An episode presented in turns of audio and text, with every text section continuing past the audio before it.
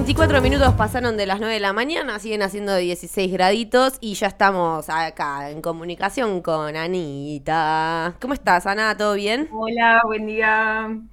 ¿Cómo estás? Acá estoy, las estaba escuchando. A ver. Hacer toda la introducción sobre cómo durmieron y cómo, cómo venía como relacionado con el fin de semana. Y mm, bueno, vengo a hablar de mí. ¿Por qué estoy por acá? Porque mm, no dormí, no pude dormir, estoy sin dormir. Y mm, he comprobado en mi historia que em, es algo que me dificulta mucho seguir el día siguiente. Digo, no, no vengo a hablar ahora ni de insomnio, ni de em, qué pasa cuando no dormimos, pero eh, sí un poquito eh, como que me voy a meter ahí en, el tema de, la mirada del otro, pero eh, quería eso, comentar que, a veces me pasa eso, ¿viste? Que no puedo dormir. Sí. y eso me genera eh, problemas de concentración, eh, problemas de atención y es un problema cuando cuando tengo que salir a la calle. Claro, porque uno tiene que igual desarrollar su día y hacerlo de la misma forma que siempre, solo que recontra dormido. Y, no es lo más recomendable.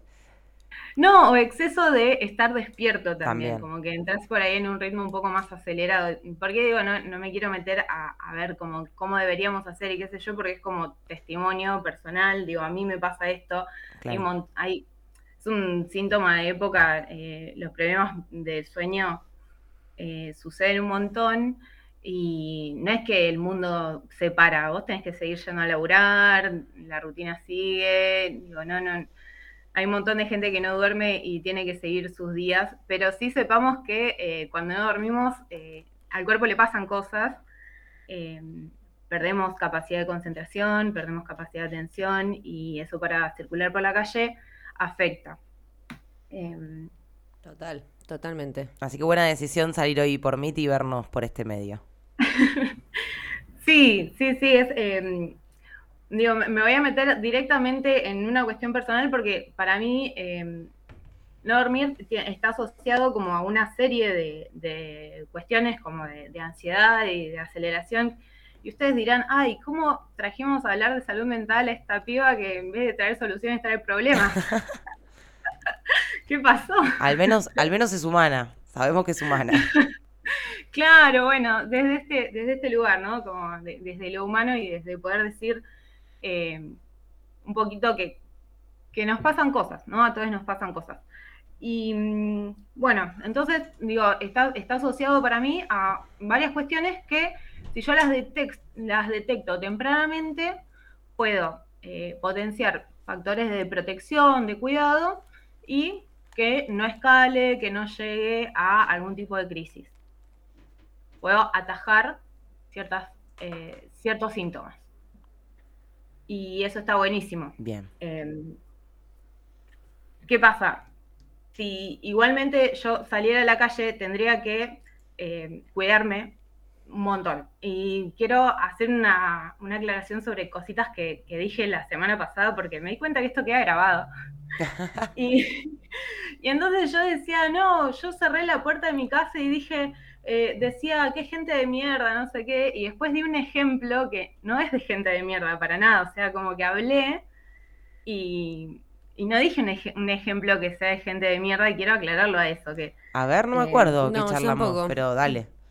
Bueno, eh, es así, estábamos hablando como los defectos de circular por la calle, y yo conté una situación que sucede a veces, que es que eh, cuando a una persona con un cuerpo diverso, eh, en este caso estábamos hablando de diversidad funcional, como no sé, eh, movilidad reducida, problemas para caminar, y entonces un conductor se, se encuentra con esta situación y decide darles prioridad para cruzar aunque el semáforo estuviera en rojo para eh, los peatones.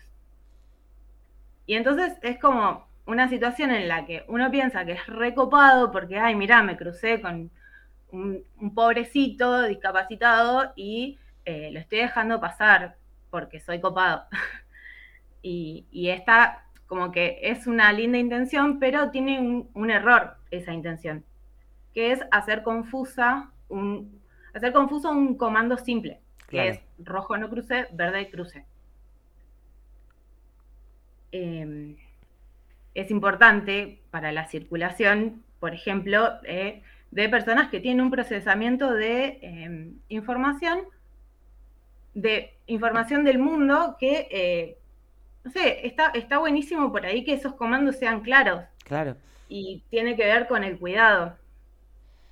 ¿Por qué digo esto? Porque eh, me, surgió como esto de, de los cuidados en la calle, de cómo circulamos, de cómo nos miran los demás, eh, y, cómo es la vía pública un lugar seguro para las personas que eh, procesamos la información de diferentes maneras.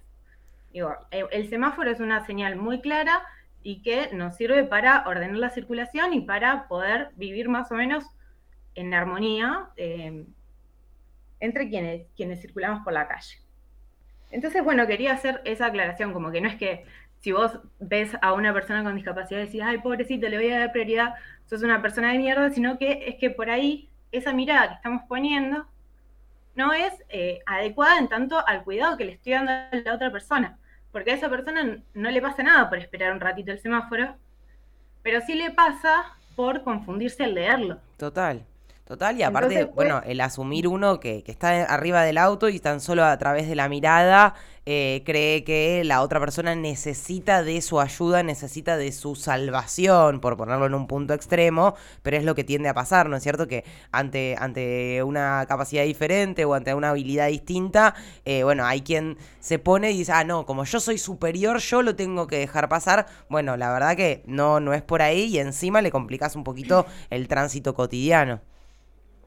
Exacto, porque después, no sé, habrá sutilezas en el procesamiento de la información que uno puede, puede decidir, no sé, si estoy ansioso, si estoy apurado, si veo que no viene nadie, eh, de manera sutil hacer diferencias en, bueno, ahora cruzo aunque esté en rojo, tomar Claro. esa decisión, porque tengo la posibilidad. Claro. Pero eh, tiene que ver con un, un segundo nivel de procesamiento. Lo concreto es rojo no cruce, verde cruce. Entonces, como factor de cuidado, digamos, eh, poder eh, primeramente respetar los comandos simples. Eh, es como básico, digamos, de, de poder hacer más diversa la circulación vial, por ejemplo. ¿Y por qué digo esto? Porque tengo ganas de hablar sobre la mirada de los otros, la mirada del otro y cómo eso influye en el procesamiento de la información del mundo en cada uno. Porque eh, no solamente eh, estamos hablando sobre eh, el sentido de la vista, ¿no? Mirar cómo eh, veo con mis ojos biológicos, sino la mirada como punto de vista. Esto que vos decías recién, como eh, yo ser superior, conductor, eh, te dejo pasar a vos, pobrecito, ¿sí? Claro. Sí. Esto es eh, un juicio ya que tiene una, valora- una valoración. Y no solamente eh, un juicio, sino un prejuicio. Entonces, eh, muchas veces actuamos desde ideas preconcebidas que no tienen tanto que ver con la realidad y eso nos va guiando en nuestras acciones y por ahí no estamos cuidando tanto al otro o por ahí no nos estamos dando cuenta de que en realidad como la palabra pre- prejuicio tiene eh, una connotación negativa en general. Eh, eh, al hablar de prejuicio estamos hablando como de, de valoraciones negativas. Entonces, eh, sucede que yo puedo pensar como en otra, en otra persona o en otro grupo de personas que eh, no son mi grupo de referencia, como eh, valorándolos negativamente. Como por ejemplo, esto, ¿no? Pobrecito, porque esta cuestión de pobrecito podría ser como desde la compasión, pero eh, justamente implica que mi mirada sea hacia el otro como inferior. Estoy, estoy divagando mucho. No, no, no, para no, no. nada, para nada. Te estábamos siguiendo Bien. el hilo, te estábamos siguiendo el hilo. Bueno, bueno, genial. Eh, Entonces, eh, la, opinión preconcebida, ¿no? Em, viene muy, muy, muy, muy ligada a los estereotipos, a eh, modelos que se repiten en, no sé, características que se repiten en cierto grupo y entonces eh, lo que hacemos es armar como una imagen estructurada, aceptada por cierta mayoría, que es representativa de un determinado colectivo. Sí.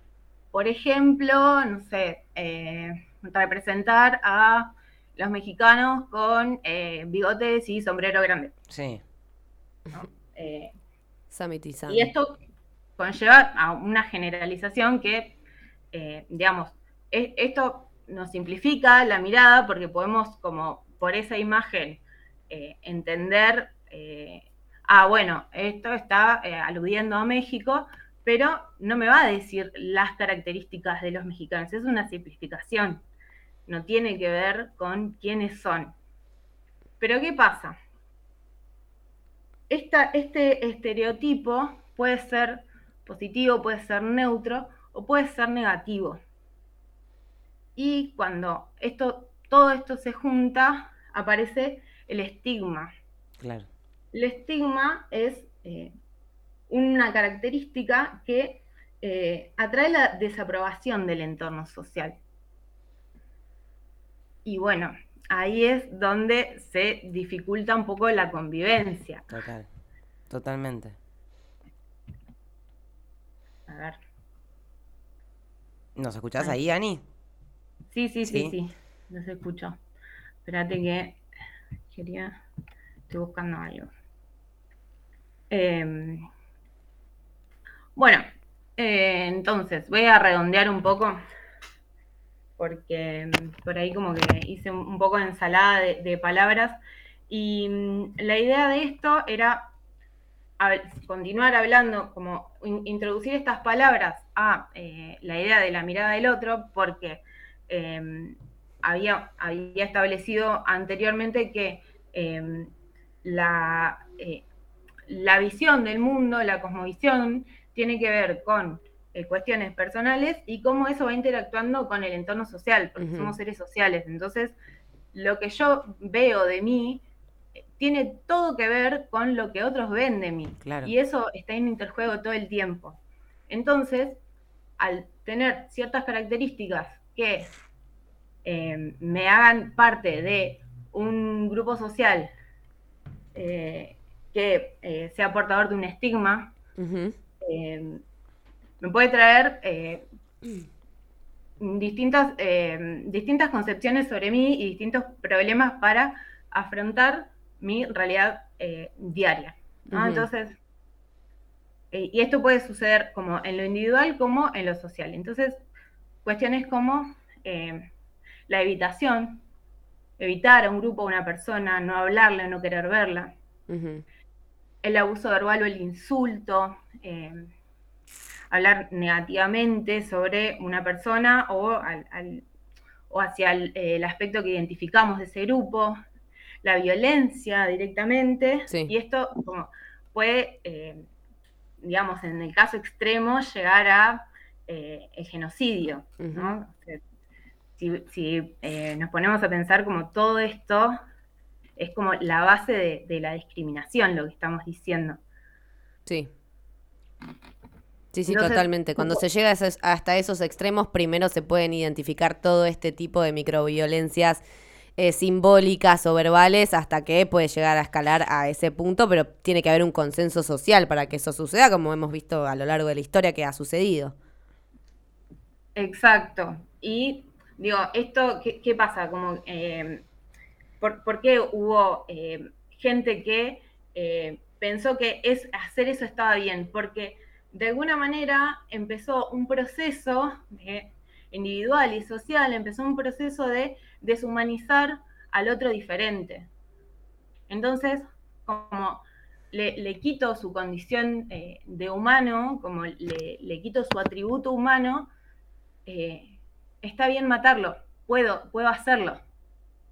Entonces, digo, esto como, viéndolo como en una, en una, forma extrema, pero sí puede ser también, no sé, diferentes eh, formas limitantes del ser, como por ejemplo, eh, no sé, pensar, ay, todo bien con que sean gays, pero que no se anden besando delante mío porque no lo quiero ver. Claro, claro.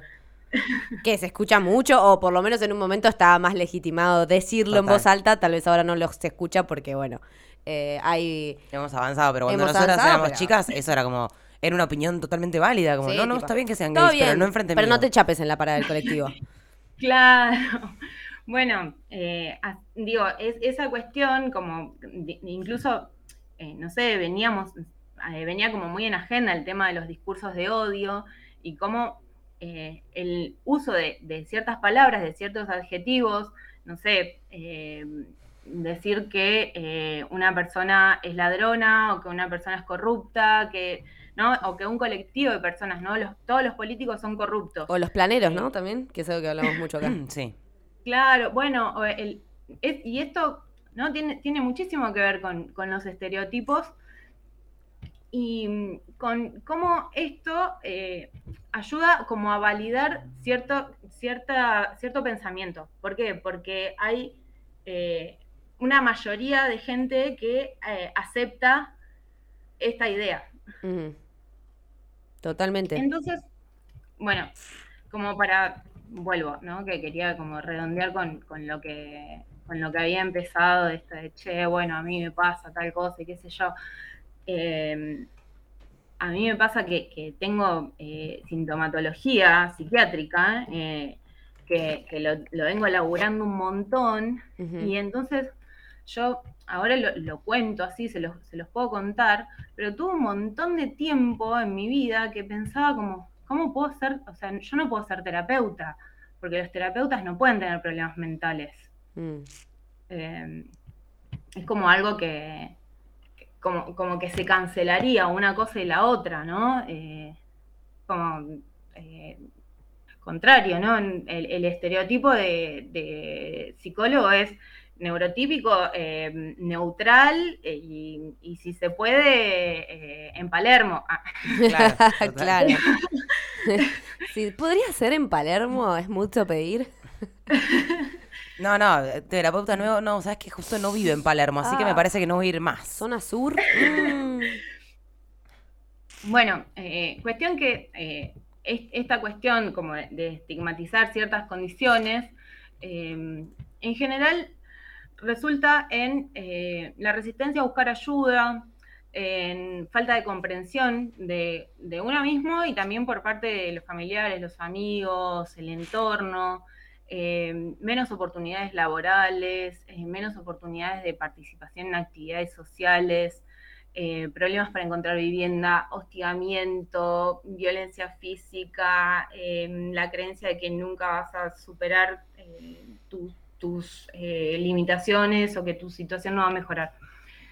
un montón de cuestiones que tienen que ver con eh, la mirada estigmatizante sobre, por ejemplo, la salud mental, eh, que me parece que, está re bueno tener este espacio para, problematizar esto y entender que eh, mucha, mucha de la información que podamos obtener, que podamos educarnos, nos va a ayudar muchísimo a poder convivir de una, una mejor manera, ¿no? Poder tener unas visiones por ahí un poquito más amplias y, bueno, esto, empezar a desmembrar prejuicios, empezar a desmembrar las miradas estigmatizantes y poder tener una sociedad más plural.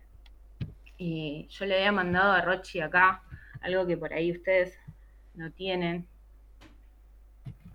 como dos eh, lentes por donde mirar, o dos, puntos de vista, dos perspectivas. Una que sería la lente de la crueldad y otra que sería la lente de la ternura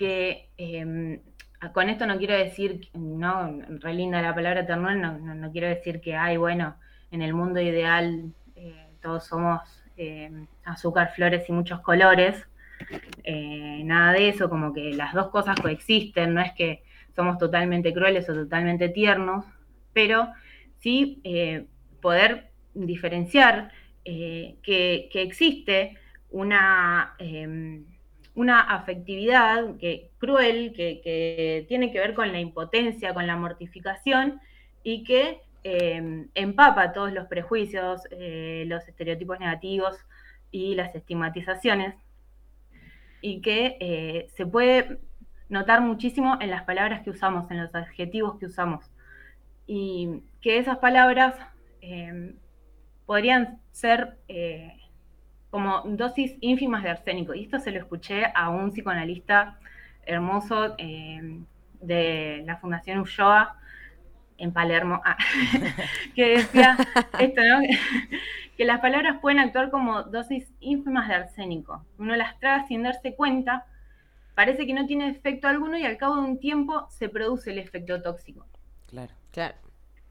Y entonces, si, lo miramos por la lente de la ternura, podemos, podemos pensar como, che, las palabras pueden actuar como dosis ínfimas de alguna medicina, ¿no? Algo que, necesitemos. Claro, algo bueno. Exacto. Y entonces podría también producir eh, un efecto eh, aliviador, no sé, aliciente. Entonces, bueno, eso, poner sobre, sobre la mesa, eh, ahí creo que les tiré con de todo, pero era un poco eso, poner sobre la mesa estas cuestiones sobre cómo me veo, cómo me ven y eh, por qué lente miramos. Y que la mirada de la ternura es eh, potenciadora del ser y que tiene que ver con la aceptación de, de las diferencias y el respeto de la diversidad. Hermoso, Ana, la verdad, me encantó ese, ese final y esa última reflexión. Eh, para todos nuestros oyentes le contamos entonces que es la segunda parte de una columna que hablamos de, cómo, de cómo nos ven, de cómo vemos, de cómo somos vistos. Así que la verdad, hermoso y, está buenísimo haber llegado hasta este punto con, con este tema. Bueno, muchas gracias. Y mm, para la próxima ya prometo estar bien dormida. Bueno, capaz que podemos empezar a hablar de temitas del sueño, ¿eh? Ojo, ojo al piojo, que acá todos somos medio... Insomnios. Medio insomniosos. Sí, bueno, un montón, un montón para hablar sobre ese tema. de bueno, podemos seguir por ahí. Igualmente, el próximo lunes, por ahí estaría bueno hablar algo sobre eh, referido más al encuentro, al encuentro Ah, es verdad. Es verdad, que ya se nos viene encima el encuentro nacional de, el encuentro plurinacional de, mujeres. así que bueno, Ana, muchas gracias y nos estamos entonces eh, viendo y charlando el lunes próximo. Bueno, muchas gracias, que tengan buena semana. Igualmente.